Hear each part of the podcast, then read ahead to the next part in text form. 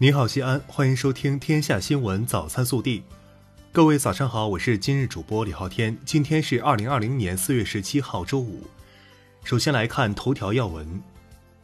四月十六号，西安市生活垃圾分类管理条例草案修改稿提交市十六届人大常委会第三十二次会议审议。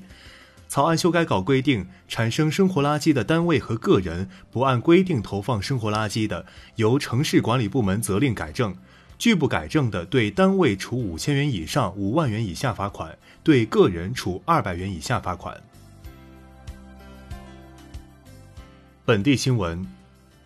四月十六号，省政府新闻办举行新闻发布会，记者从会上获悉，陕西自贸试验区西安区域新增市场主体四万六千零一家，注册资本五千二百七十点一二亿元，完成了一百二十七项改革试点任务。其中二十项创新成果在全省复制推广。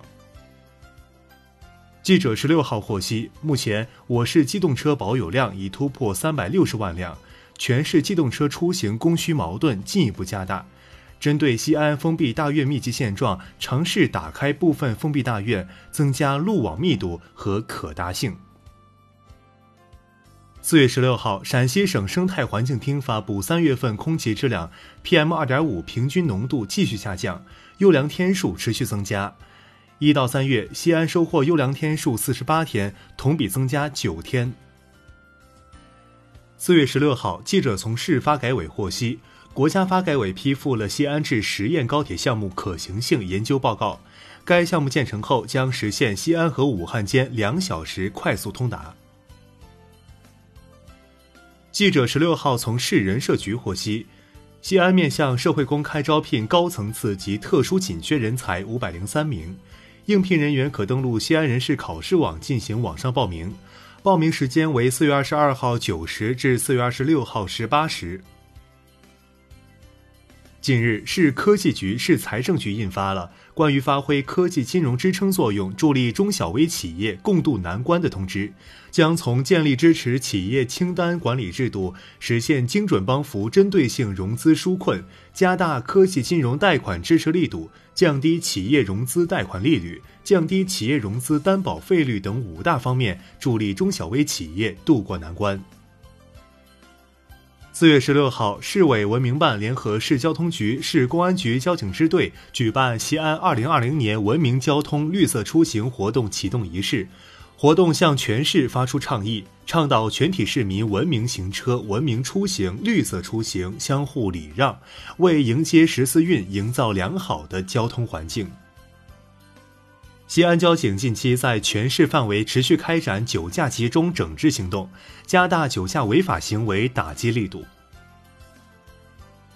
记者昨日获悉，西安音乐学院2020年本科招生专业校考调整方案出炉，明确现场校考时间调整至2020年高考之后进行，陕西省籍考生4月23号起微信报名。这两天，一则充满青春正能量的 MV 传遍大江南北，共青团中央、中国青年网点赞转发后，更是受到广大年轻人的热捧。这则名叫《呼吸》的 MV 由作者和除陕西省以外全国各地三十三所高校的学子共同演绎，向所有参与抗击疫情的人们致敬。这则 MV 的作者和发起人是西安工业大学的一名校友。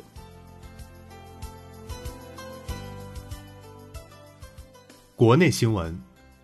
经中央军委主席习近平批准，军队支援湖北医疗队在圆满完成承担的武汉火神山医院、武汉市泰康同济医院、湖北省妇幼保健院光谷院区确诊患者医疗救治任务后，采取民航包机和铁路运输投送方式，陆续离开武汉，完成回撤。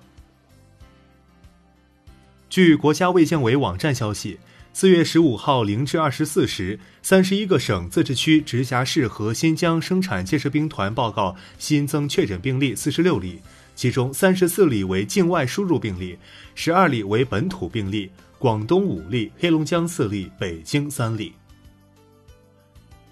记者十六号从民政部获悉，民政部、国家卫生健康委近日联合印发《新冠肺炎疫情社区防控与服务工作精准化、精细化指导方案》，强调不得采取对社区管理一封了之、对居民出行一禁了之、对外来人口一拒了之等简单化防控手段。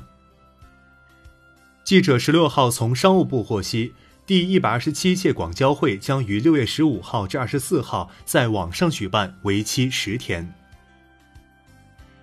教育部考试中心网站十六号发布关于调整二零二零年上半年部分考试的公告，指出，取消原定于二零二零年上半年举行的部分考试项目，包括原定于二零二零年五月二十三至二十四号举行的全国大学英语四六级口语考试等。同时，全国大学英语四六级笔试考试时间将视情况另行通知。记者十六号从教育部获悉。针对近期少数面向中小学生的线下社会培训机构提前收取培训费，有的线上培训超期收取培训费的情形，教育部发出提醒：校外培训机构不得违规提前预收培训费，广大学生家长不要超期超前交费，要依法维护自身权益。据海南省纪委监委消息，海南省委宣传部副部长张美文涉嫌严重违纪违法。目前正接受海南省纪委监委纪律审查和监察调查。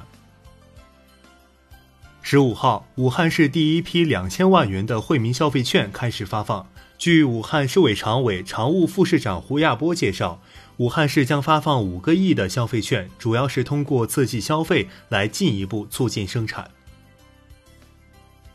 四月十五号，有环保组织发布调查报告称，检测市场上销售的六十二种橡皮擦，其中二十一种检出有毒增塑剂。增塑剂邻苯二甲酸酯又被称为塑化剂，它是一种可能导致儿童性早熟的化学物质。